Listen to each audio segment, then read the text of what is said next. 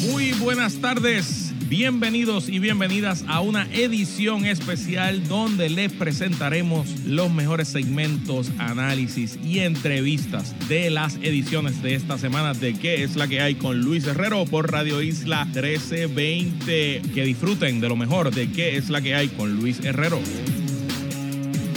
Muy buenas tardes, bienvenidos y bienvenidas a ¿Qué es la que hay con Luis Herrero por Radio Isla 1320? Estamos en directo para todo Puerto Rico por el 1320 AM y su cadena para el mundo a través de radioisla.tv, nuestra aplicación para teléfonos Radio Isla Móvil y en facebook.com diagonal Radio Isla TV.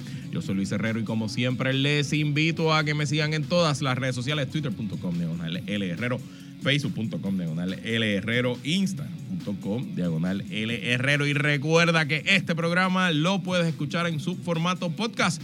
Búscalo como qué es la que hay en tu aplicación de podcast favorita para que me escuches cuando a ti te dé la gana. ¿Y qué es la que hay? ¿De qué vamos a hablar hoy? Deportes, deportes y deportes. Ese es el tema para hoy en estas fechas de acción de gracia. Conversamos con Edwin Ramos en alto rendimiento. Y también conversamos de la organización Empresarios por Puerto Rico con su presidente Elliot Pacheco sobre las iniciativas del miércoles naranja y de cómo usted puede apoyar a los pequeños negocios puertorriqueños en esta época navideña. Así que no se diga más, vamos, alto rendimiento. Radio Isla 1320 te trae el reporte más preciso del mundo deportivo. Alto Rendimiento con Edwin Ramos. Bueno, yo quiero que toda nuestra audiencia se transporte aquí a la redacción de Radio Isla. Ok. Se sienta aquí con nosotros. Y yo les quiero, ¿verdad? Yo, yo lo hablaba antes. Radio Isla tiene una redacción bastante amplia. Allí está una mesa grande. Hay un espacio, varios, varios cubículos. Es como un área. Imagínate un bullpen, ya que estamos usando, ¿verdad? Términos deportivos. Y ya hace varios meses, yo llegué un día y había puesto un póster entero. Alguien había puesto un póster, no sé fuiste tú, Edwin. Eh, Esto fue, fue Rosen. fue Rosely, Fue Rosely. eh, con los brackets Con de- del mundial. con los brackets, con la siguiente ronda, equipo por equipo, los Este, horarios de los juegos. todo. Y esta semana, ¿verdad? Yo estuve fuera la semana pasada, pero la- el, el mundial, pues esta semana, eh, cada vez que llego, lo que está es todo el mundo viendo los, partidos. Así que, evidentemente, la productividad de Radio Isla está en el piso. Habiendo dicho eso, ¿cómo estás, Edwin? Todo bien, todo bien. Exacto, así mismo. Así mismo estamos eh, eh, llevando el mundial en eso que viste. Y no, todo el mundo aquí hemos visto todo y cada uno de los juegos, menos los que son a las 6 de la mañana. Exacto. Obviamente, Eso lo ves en yo- tu casa. Eso, eso, eso yo no lo he visto, pero a esa hora ya los, los compañeros que llegan para el noticiero de Julio Rivera Saniel ya están viéndolo y nos escriben, ya Ajá. pasó esto, pasó esto, así que está todo el mundo pegado con, con no, el se lo, no se lo digan a Eduardo Rivero, por favor. No, Eh, no, no. Nadie, nadie le diga nada a Eduardo Rivero. No, no, no, no. Bueno, pues vamos, vamos a, primero a tocar lo que está pasando en la arena eh, deportiva y después hablamos, si nos da tiempito, de la arena política. Esta es, eh, yo diría, la edición más controversial del, del Mundial. Por ¿no? completo. Eh, Definitivo que sí. se está jugando por primera vez en, en un país árabe.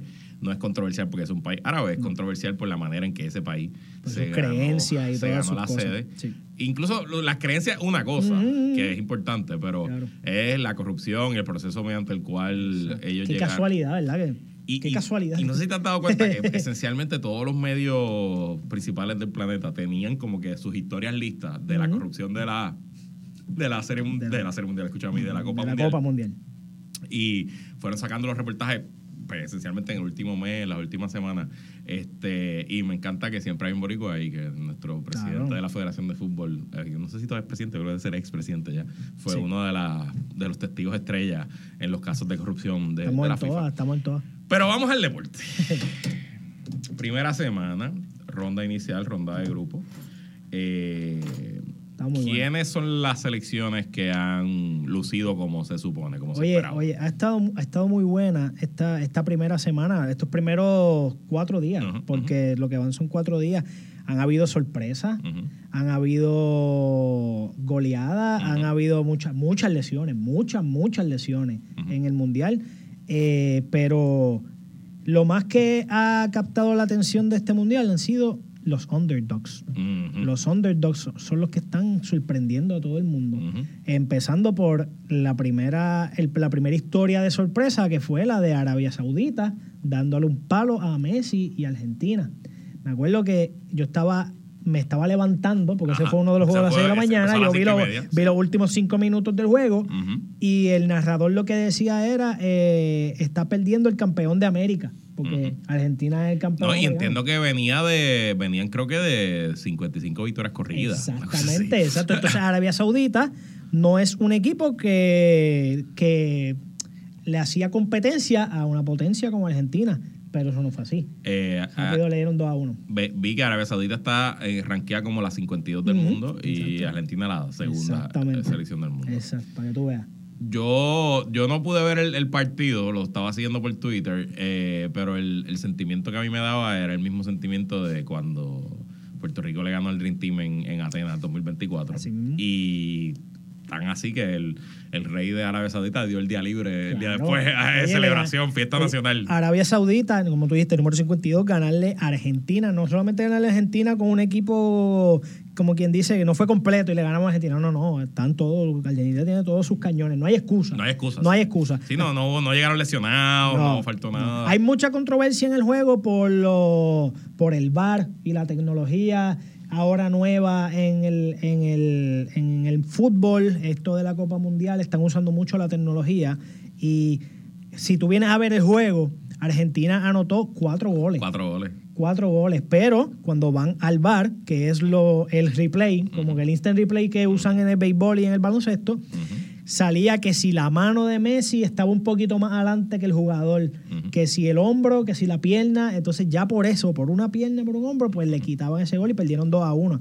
Eh, Argentina arrancó adelante 1 a 0 con un penal que anotó Messi, pero pasaron cinco minutos y Arabia Saudita le anotó dos goles y no hubo, no, no hubo, no hubo vuelta atrás. Y te pregunto, eh, porque eso fue Arabia Saudita, el otro gran, la otra gran sorpresa fue Japón, que Japón a está- Alemania. está muy y tú sabes el dicho del fútbol que dicen que Esta mañana. el fútbol es un deporte que se juega 11 contra 11 y que Alemania siempre gana. Sí. Este, así que Sí. que Japón le haya, haya derrotado a Alemania, pues no, eh, eh, no es poca cosa. Claro. Pero en general, esto apunta, estos son cuestiones de chanza o es que realmente se está nivelando el campo a nivel global. Ya pues- no existen grandes selecciones versus pequeñas no, selecciones. no, no, las grandes selecciones siguen existiendo, porque ya vimos cómo España aplastó a, A Costa Rica. a Costa Rica y Francia, ayer Australia le dio 4 a 1.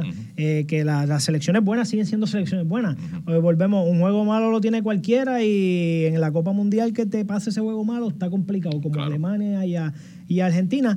Eh, yo sigo pensando que Argentina tiene mejor equipo que Arabia Saudita y que Alemania tiene mejor equipo que Japón. Es solamente que en el deporte puede venir un momento que ese día a Japón le salió todo bien. Nada está escrito. Y a, y a Arabia Saudita todo le salió bien también en contra de Argentina. Oye, y ese uso del bar, de la que es el bar, es el Virtual Assisted Replay, es lo que significa. Y, eh, Como el- es como el instant replay acá. Exacto. Que usamos en el Eh, NBA, en MLB y todas esas cosas. Y esencialmente se usan en, en todas las ligas importantes y en los campeonatos importantes, pero eh, el VAR ha cambiado la naturaleza del fútbol. Sí, sí, sí, porque eh, al igual que en el béisbol, que, que ahora tienen los, los replay en la jugada, le quita esa apreciación del árbitro a- al deporte. Lo mismo que en el fútbol. En el fútbol, eh, ahora ya el árbitro puede cantarte fuera de zona, pero viene y no la cantó. Pues vamos a la, tecnología. Ya hay menos chance, eh, la- el ser humano está un poquito menos involucrado por este- en, en esas decisiones gracias al VAR. Ahora el equipo piensa que el árbitro estuvo mal, pues vamos al VAR, vamos a verificar. ¿Estuvo bien? Ok, estuvo bien, pues de hecho. Y, y yo presumo que también ha, ha restringido la capacidad de los de las estrellas, sobre todo de los delanteros, porque gran parte del trabajo de los delanteros es como esconderse. Esconderse, sí, eso es estrategia. Esa línea de, Eso esa es línea de offside. Sí. Y ahora pues no hay, no hay No, no hay break, no hay break, porque, Eh, uno de los goles que le quitaron a Argentina fue literalmente por un hombro. Por un hombro, por eso te digo, literal fue por un hombro, porque el hombro de Messi estaba un poquito más adelante que el del defensor. En tiempos antes, eso no lo iban a cantar, porque, ok, tú lo ves, pero lo vemos acá en televisión, el árbitro allí en el field, tú no vas a ver que el hombro está un poquito más para allá, a menos que, que- que sea la diferencia fuera grande. Claro. Pero ahora ese hombro y el bar le costó el juego a, a Argentina. Ya vimos cómo el VAR hizo efecto en uno de los resultados. Y mm, Argentina le toca ahora ganarse a México. Está Argentina, por eso la gente, Argentina no se ha eliminado. Correcto, No correcto. se ha eliminado. Correcto. Lo que pasa es que ahora la cuesta se le empinó un poco. Tuvo suerte que México y Polonia empataron. Exacto, por eso, porque, porque si llega a haber diferencia de goles, que esto del fútbol se es diferente al béisbol y al baloncesto, que aquí los goles hacen hacen diferencia en el, en el resultado final del Ok, grupo. ok. Vamos a poner que el, Que fin- son 12, 8 grupos de 4, ¿verdad? son ocho grupos de cuatro. cuatro de eso, de, son 32 equipos. Ah, pues, pues son, no, pues son más. Son, Son, sí, son ocho, ocho por ocho cuatro, sí, grupos sí, de sí, cuatro. exacto. Sí, son, o son 32 equipos. pasan de, dos. de esos 32 pasan 16. A la pasan joven. dos de cada grupo. Y ahí sí es eliminación Exacto, sencilla. siguen eliminación sencilla. Pasan 8, pasan 4, pasan 2. O sea, que realmente a este torneo le faltan 3 semanas más. Sí, esto se acaba el, el 18 de diciembre. Wow, se acaba el- ok. el- en la Copa Mundial. Pero que cuando voy a lo de los goles, es importante anotar todos los goles que tú puedas. Por eso España ya, ya está sembrado. Porque si hay dos equipos que terminan con el mismo récord, van a goles. Claro. A la cantidad de anotaciones que tuvieron en esa, en esa fase. Sí, en teoría, o sea, los equipos que ganan su primer partido, Tienen al un- ganar el segundo, Ya, es muy ya. probable, que es casi, Con- casi garantizado casi que garantizado cualifica. que cualifica. Pero el que perdió el primero, si ganar. gana los próximos dos, en teoría, si queda empate un 2 con 1 con el segundo y el tercero, quedan 2-1, pues ahí van a los Tienen goles. chance y, y si anotaste más goles que el otro, le ganas, tú pasas. Ya. Exacto, por eso decimos que Argentina no se ha eliminado, pero está bien difícil porque tienen que ahora enfrentarse a México y tienen que ganar, no pueden empatar. Argentina no puede empatar. No pueden empatar, Tiene tienen que ganar. a México y, a, Polonia. que son dos equipos sólidos. Y México y Polonia también, como empataron, tienen que ganar. Tienen que ganar. Arabia Saudita es el líder del grupo ahora mismo. Ahora, exacto, exacto. Entonces, eso es, eso le juega en contra a Argentina, porque Arabia Saudita, todo el mundo pensaba que era el más flojo Claro, de- del grupo. sí. Ese era el que todo el mundo iba a ganar. Era la cherry, Pero entonces, ahora, Argentina yo perdí, Ajá. pero ahora México va con Arabia Saudita y Polonia va con Arabia Saudita, Ajá, que todo el mundo está pensando que eso es una victoria segura. Y si Arabia Saudita les gana, entonces Argentina. Argentina. se echaba porque tiene que asociarse ese último spot con México y Polonia. Ese es el, el- Esa es la matemática. esa es la matemática y el jeguero en el que se metió Argentina por perder el primer juego. Eso está complicadísimo. Complicado está. O sea, o sea, fanáticos de Messi, pues hay que prender velas desde ahora, pues. Sabes que yo prendía las velas de los Yankees al final, no. Los Messi tienen que prender velas desde el principio. Ahí me decían, digo, por cierto, yo me, me he disfrutado tanto, me he reído tanto viendo las reacciones de los argentinos Claro. Eh, alguien en Twitter hizo un thread, un hilo gigantesco de los insultos. Eh, y esencialmente, ¿verdad? No, nada es publicable. No puedo decir No. absolutamente nada por esta estación, no puedo decir nada por estos micrófonos, eh, y menos en esta época festiva que no que, que la gente no, no está para, para barbaridades. Pero eh, hay esperanza. O sea, España Sí. perdió su primer el juego 2007. en el 2000, cuando ganaron en Cuando Sudáfrica. quedaron 2010. campeones, sí, 2010. Eh, entiendo que en el 80. y- El último mundial de Argentina, que Argentina ganó, Ujú, ganó. eh, también perdieron su Perdieron primer su partido. primer partido. o sea, Eh, hay, hay posibilidades todavía. Ujú. Es que está difícil. Porque los equipos que les tocó en su grupo, pues Claro. no es tan fácil de. Porque ni México ni Polonia no son, no son fáciles. No, no. El que tú pensaste que era fácil fue que te ganó. Ese, fue- ese es el problema. Y por eso es que se juega. Porque si no, sería. Exacto. Nos iríamos por, la- por, la- por las simulaciones y ya, y no hubiera nada que. Exacto. Entonces, háblame un poquito de, de la política detrás del, del fútbol. ¿Cómo se ha visto esta primera semana los fanáticos allí, los jugadores en el campo? ¿Qué, qué, cuál es tu, cuál es tu, visión? esta, esta Copa Mundial, aparte de ser histórica por todo lo que ya mencionaste al principio, de ser la primera árabe, de, de todo lo que ha conllevado esto, ha sido histórica de todas las protestas, todas las manifestaciones que se ha llevado a cabo, los fanáticos con sus carteles de protesta eh, ante Arabia. Vimos que al equipo de Alemania ya le, le empezaron el juego con tarjetas amarillas todo el mundo porque El capitán. el capitán quería usar la bandita de One Love, que era eh, en símbolo al pero le dieron una amarilla a todo el equipo. a todo el equipo porque no usaron la bandita, pero cuando se sacaron la foto de equipo, todos se taparon la boca. Ah, como el símbolo de protesta. Todo el equi- wow. todos los iniciadores se taparon la Pero ¿y boca. qué, va a hacer, ¿y qué va a hacer la FIFA si lo hacen en el próximo juego? ¿Van a suspender, van a, van a expulsar a los Ese- 11 de ese- Alemania? Eso es, eso es, esa es la cosa. Porque la- el portero de Alemania, que es el capitán, dijo que él no le tiene miedo a nadie. Ellos van a seguir protestando. Y a este juego no usaron la bandita, pues lo Digo, si el equipo de Irán se atrevió a protestar. Pues que los equipos europeos no lo hagan, pues te dice, o sea, obviamente, los de Irán están poniendo su, su vida literal en, en- en juego, la vida de su familia en- Claro. en, juego. Entonces, que estos muchachos de capitales europeas, o sea, no los les va a pasar nada, que no se atrevan. Los pues. de buena vida, pues ya tú sabes. Pues esto ha sido, esto ha sido tema de conversación todo el día porque Alemania jugó hoy, perdieron contra Japón. Eh, y esto ha sido tema de conversación todo el día desde que se taparon la boca. Eh, todo, todo sido hablando de, de esa, de esa carga que le metieron de las tarjetas amarillas a todo el equipo. Entonces también tenemos la, el hecho de la cerveza. El hecho de la cerveza en el, en, el, en el campo. No pueden beber cerveza en el juego. Así que como yo dije aquí que yo creo que ningún boricua, ahí- el boricua que quería ir a Qatar dejó, desistió de la idea porque no van a vender cerveza en el estadio. Todo eso debido a sus creencias, ¿verdad? Y su, su política allá. Pero he visto muchas noticias de fanáticos que están pasando cerveza disfrazadas de algún otro tipo de refresco. Ajá. Disfrazan la lata con la marca de otro refresco y las pasan y los han pillado y los han expulsado del partido. Igual que han expulsado del partido a gente con camisas de, de la comunidad LGBT, Ujú. los han sacado, no los han dejado. Así que ha sido una, una Copa Mundial buena en el deporte y bien controversial en, en el área ¿Y del fanático. qué info? Porque no, no te no te, esta pregunta te la hago sin, no sé si, si tienes esta información y no hablamos antes.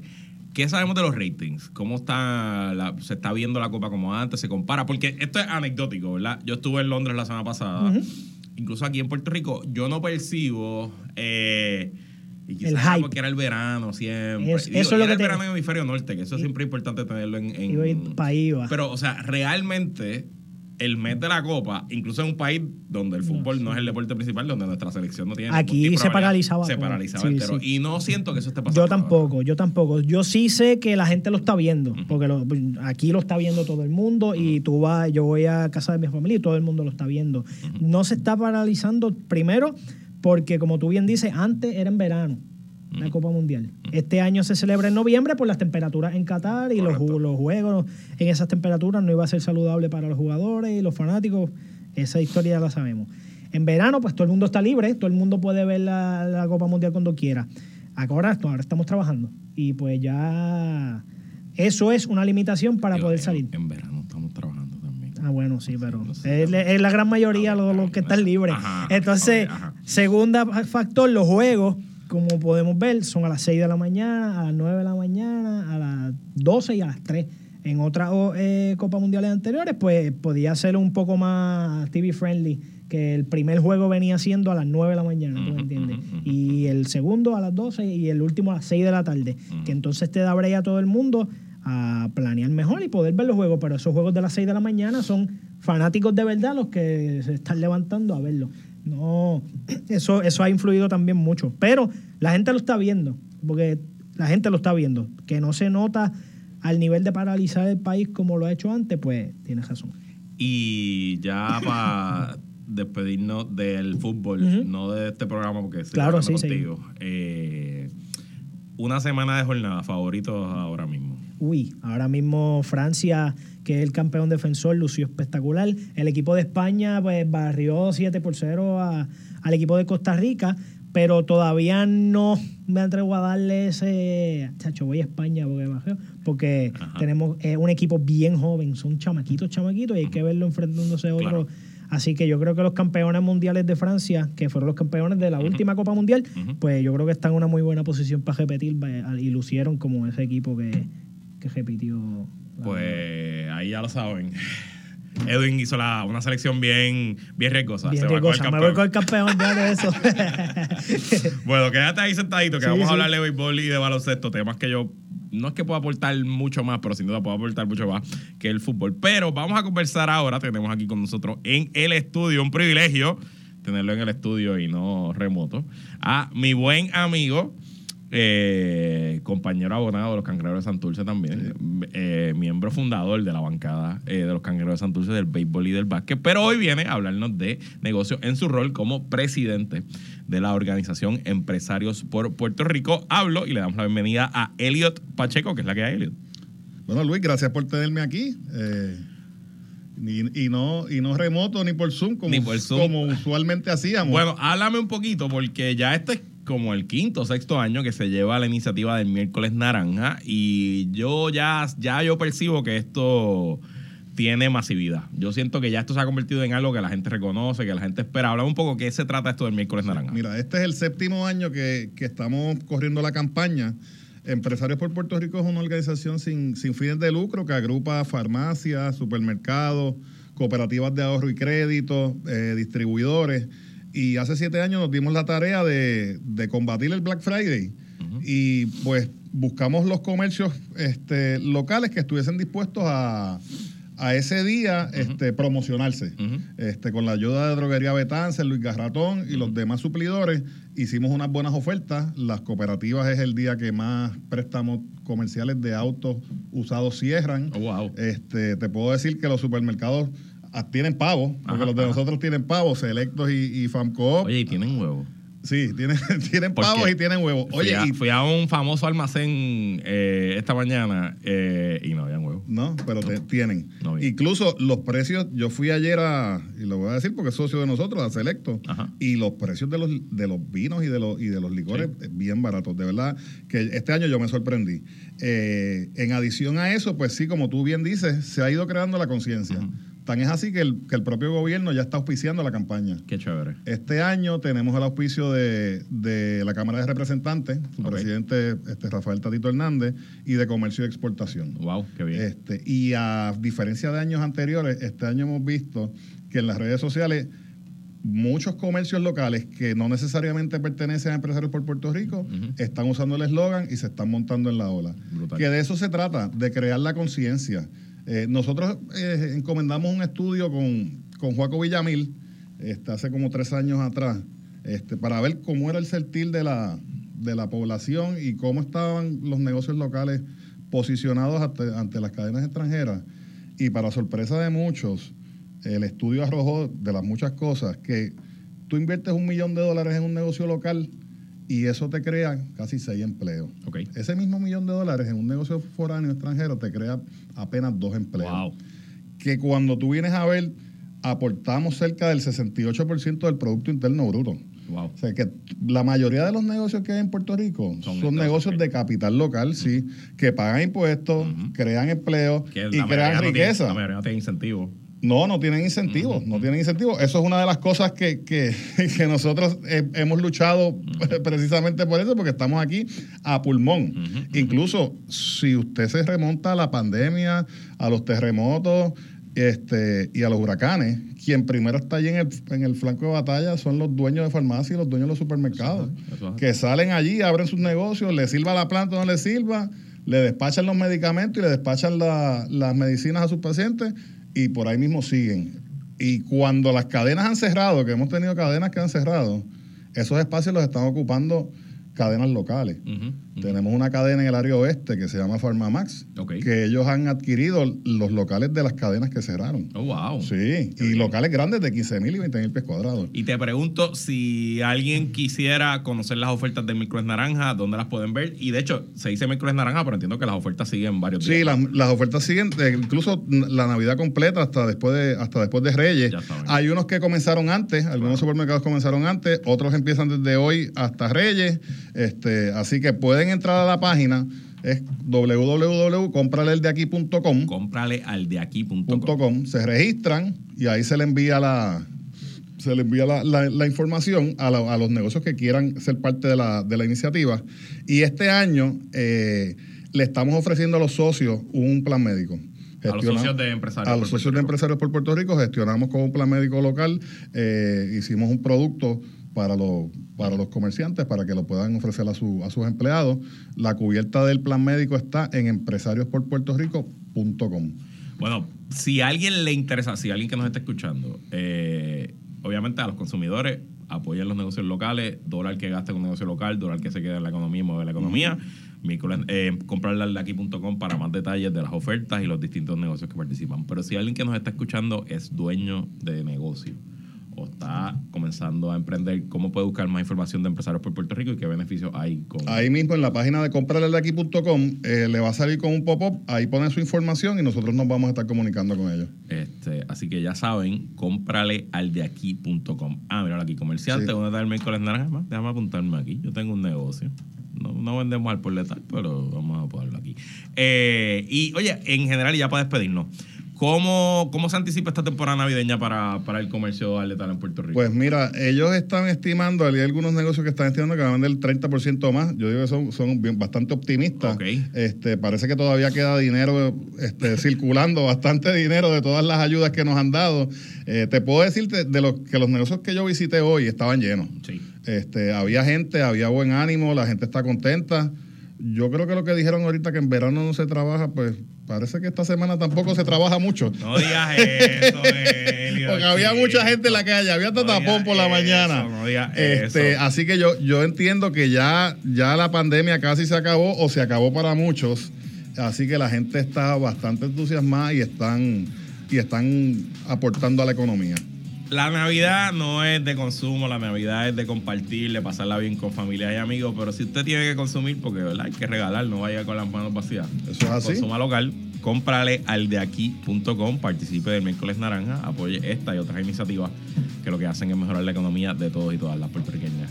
Elio Pacheco. Bueno, Luis, gracias. Eh, nosotros nos vamos a una pausa de qué es la que hay. Regresamos luego de esta pausa. Muy buenas tardes. Bienvenidos y bienvenidas a una edición especial donde les presentaremos los mejores segmentos, análisis y entrevistas de las ediciones de esta semana de qué es la que hay con Luis Herrero por Radio Isla 1320. Que disfruten de lo mejor de qué es la que hay con Luis Herrero.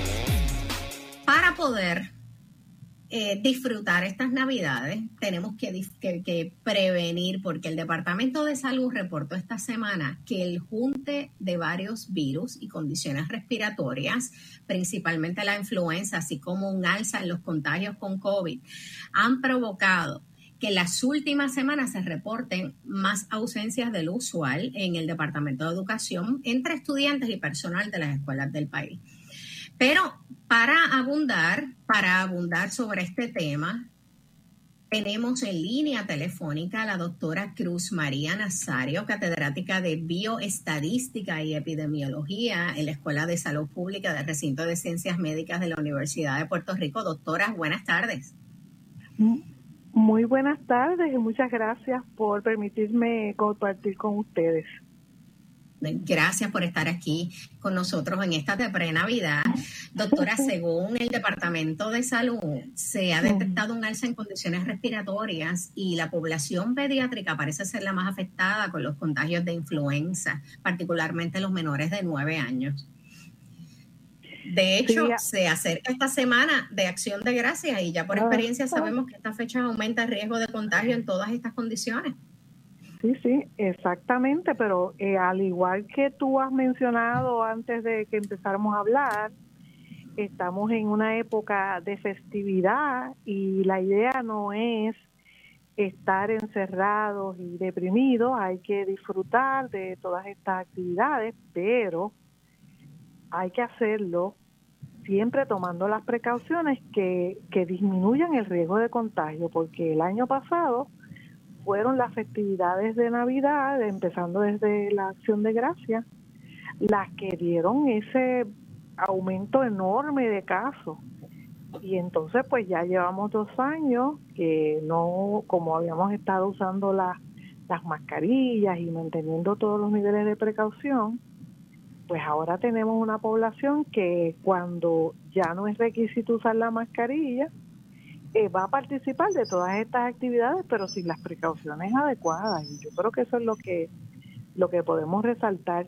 Hay gran eh, eh, preocupación porque lo que estamos mirando en los niños es la tripledemia.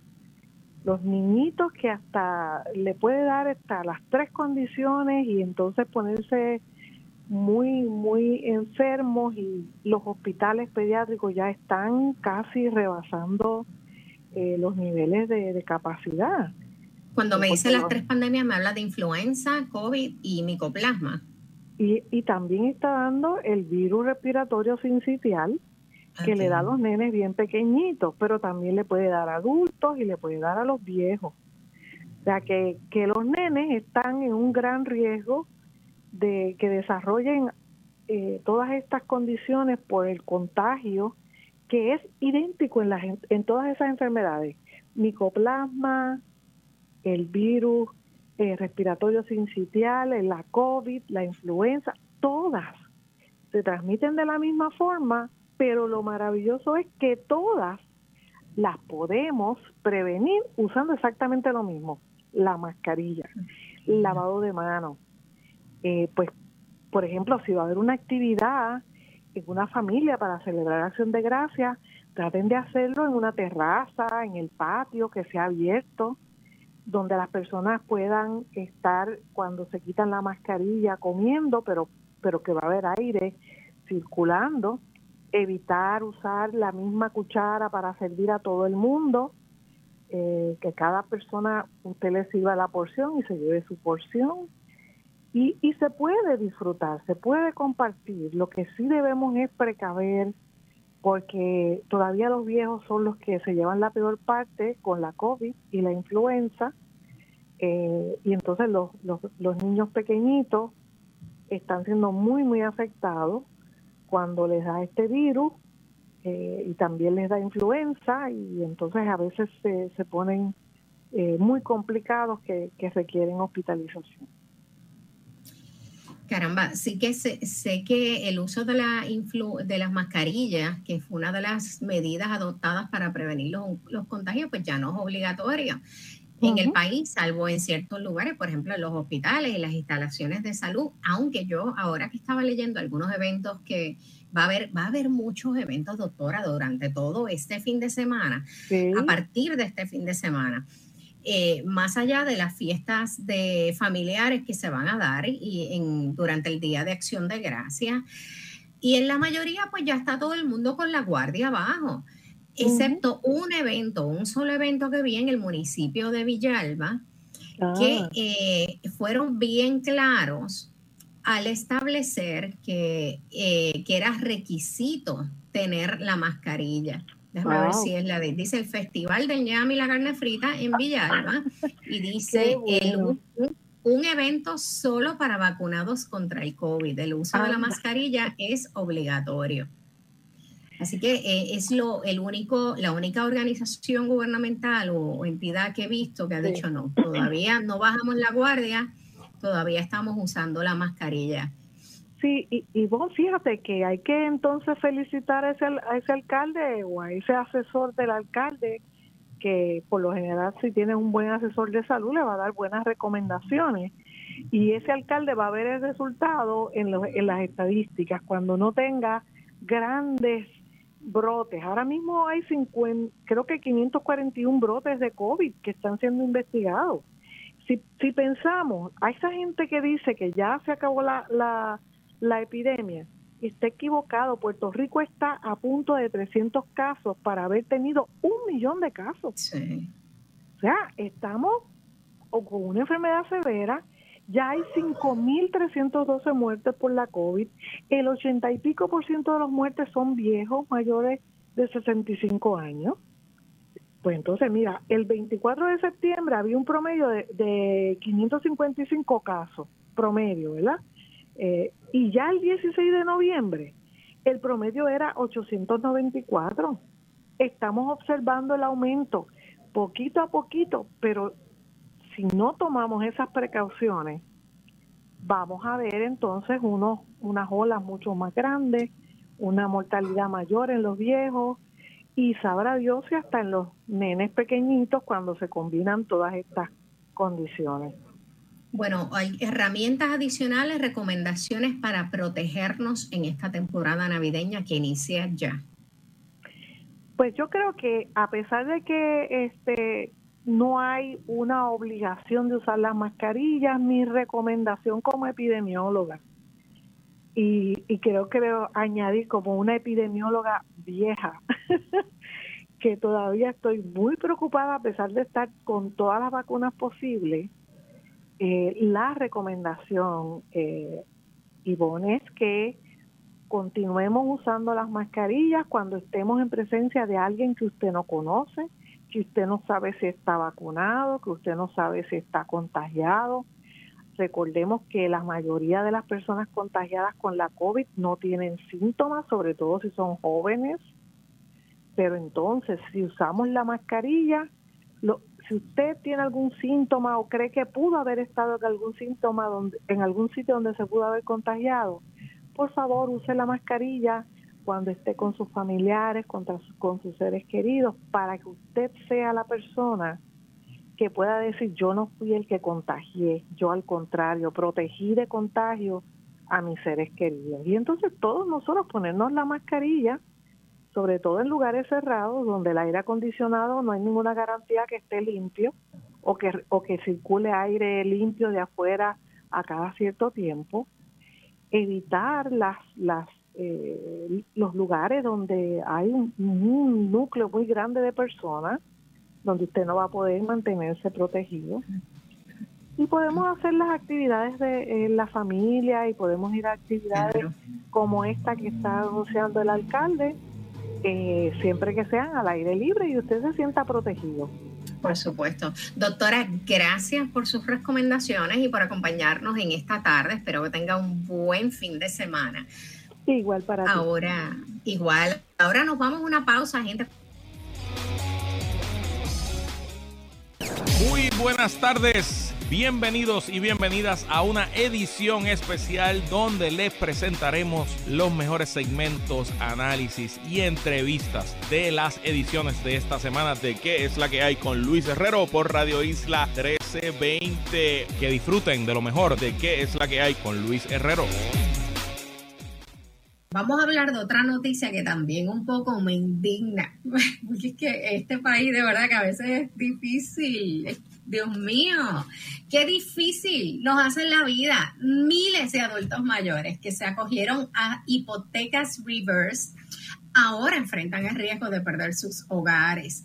Son miles los adultos mayores que aceptaron, y ustedes se acuerdan, lo famosa que se volvieron las hipotecas Rivers, pues fueron, son miles los adultos mayores que aceptaron acogerse a estas hipotecas Rivers y que ahora están sufriendo las consecuencias de perder su hogar.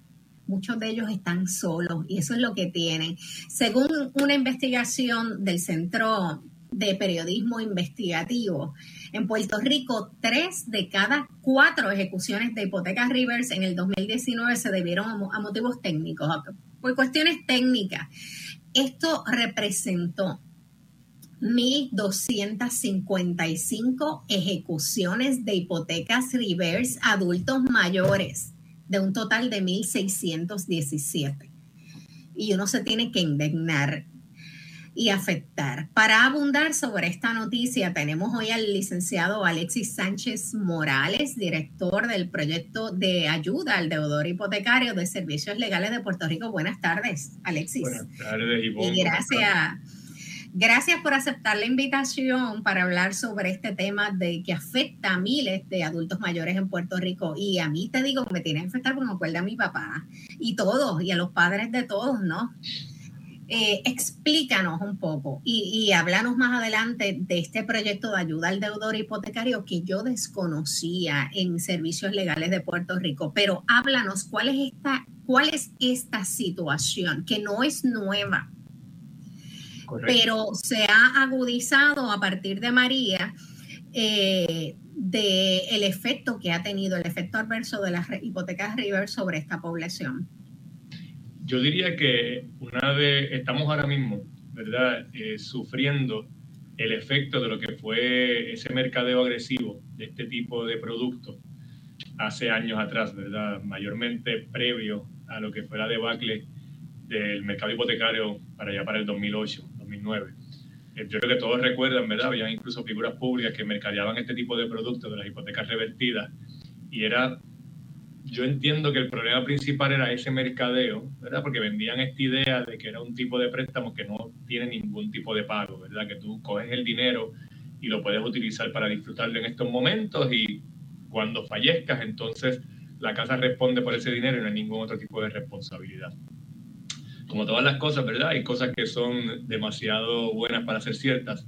Y la realidad es que este producto, para que las personas entiendan, esto fue un producto que fue creado por el gobierno de los Estados Unidos con ayuda, ¿verdad? Obviamente de, de personal de la banca, donde lo que se busca es darle la oportunidad a personas de edad avanzada que puedan utilizar ese, en el Spanglish que se conoce como el equity, ¿verdad? Esa ganancia que tienen dentro de su propiedad la pudieran utilizar para cubrir gastos de diferentes necesidades que tengan en el momento sin tener que desalojar la propiedad.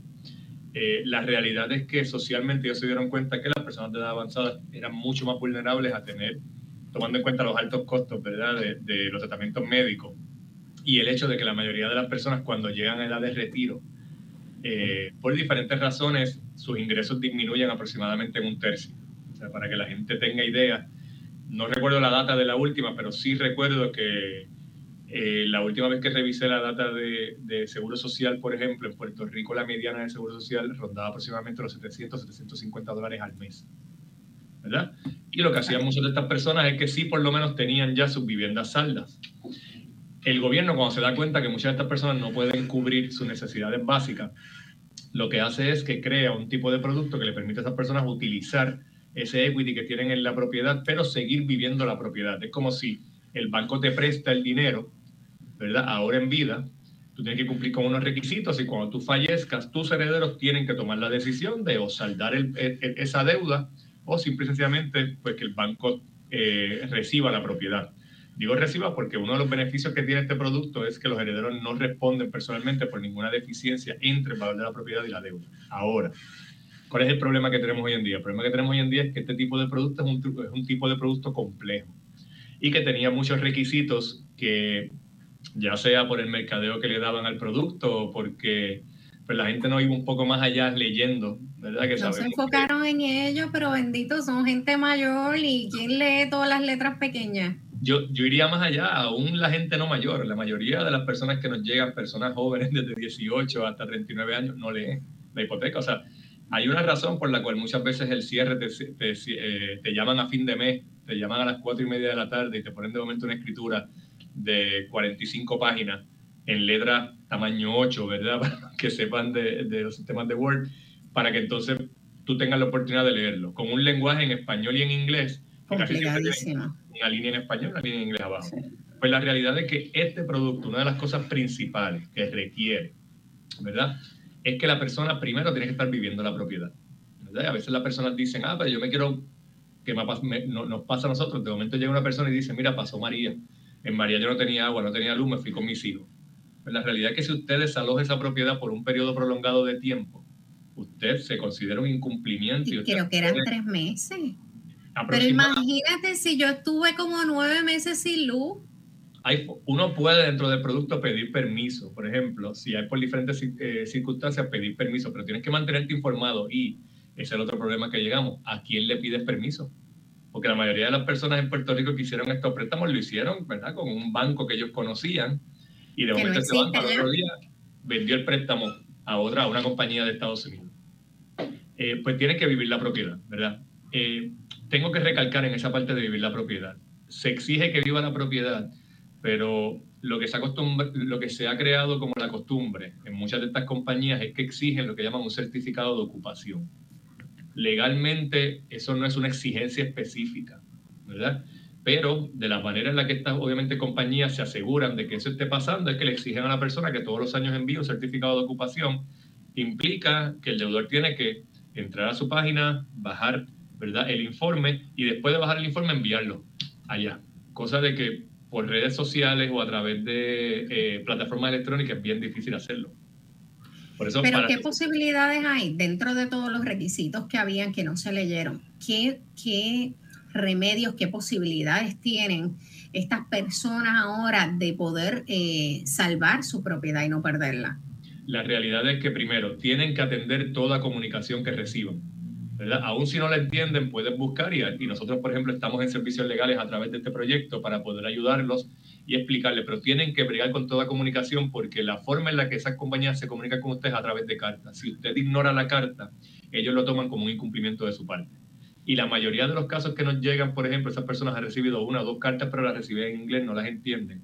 Y muchas de estas cosas, tanto el pago de seguro, que es un requisito, como el pago de eh, eh taxes de propiedad, ¿verdad?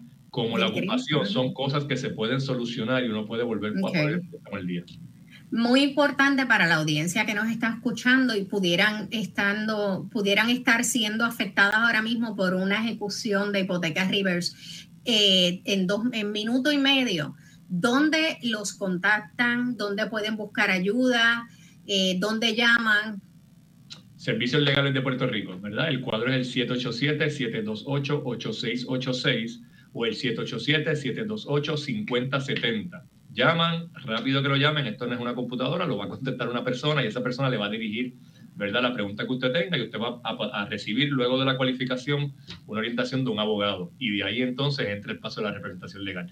Si no, y tiene la capacidad de entrar a, la, usar la computadora, servicioslegales.org, servicioslegales.org y ahí puede hasta solicitar los servicios de manera electrónica. Ok, pero la mayoría de, los, de las personas, quizás adultos mayores, no digo, muchos de ellos tienen Facebook, sin duda, pero de ahí a poderse manejar, eh, pues un poquito complicado. Si tú me puedes repetir el número, si tienen oficinas físicas donde puedan llegar, también, por favor. En, servicios legales tenemos oficinas a lo largo de todo Puerto Rico, ¿verdad? Creo que eh, ahora mismo creo que tenemos aproximadamente 15 oficinas a través de todo Puerto Rico. ¿Verdad? Pero la manera más rápida es, por teléfono, ¿verdad? ¿Por qué? Porque como tenemos todavía ciertos protocolos con lo del COVID, okay. usted pregunta en el pueblo que usted, que, usted tiene, si no va a la alcaldía y puede preguntar dónde está la oficina. Lo más fácil es llamar y, pedir y buscar la ubicación. pero lo más fácil es llamar y si en la llamada se entiende que usted necesita asistencia directa, le van a referir el centro más cercano. Y es el Repíteme. Ajá, exacto. 787-728-5070. 787-728-5070. Y ahí siempre que llamen, ¿verdad? Tenemos unas personas que lo único que hacen es recibir la llamada para poder eh, dirigir, ¿verdad? La solicitud que usted tiene. Y es todo, obviamente estamos hablando en este caso de ejecuciones de hipoteca, pero nosotros trabajamos todo lo que tiene que ver con materia civil, ¿verdad? Cobro de dinero, herencias, casos de tutela, que nos pasa con frecuencia. Estos casos de, de ejecución revertido, muchas veces el problema es que no se tomó las medidas a lo mejor de conseguir un tutelado o un poder de esa persona antes de que perdiera ¿verdad? la memoria o se hubiese afectado su capacidad mental. Y eso hace que sea más complicado al final. Bueno, licenciado Sánchez, gracias por la orientación y la ayuda. Yo espero que les sea de ayuda a muchos de los de la audiencia que nos están escuchando y que pudieran tener una situación similar o una de las que ya mencionó el licenciado Sánchez. Eh, gracias por compartir la información. Cuando nos vamos a dar una pausa, cuando regresemos, como todos los lunes, nos acompaña Jorge Dávila para conversar sobre las controversias del día en el Departamento de Justicia en su descarga política. Así que no se vayan. Esto es ¿Qué es la que hay? por Radio Isla 1320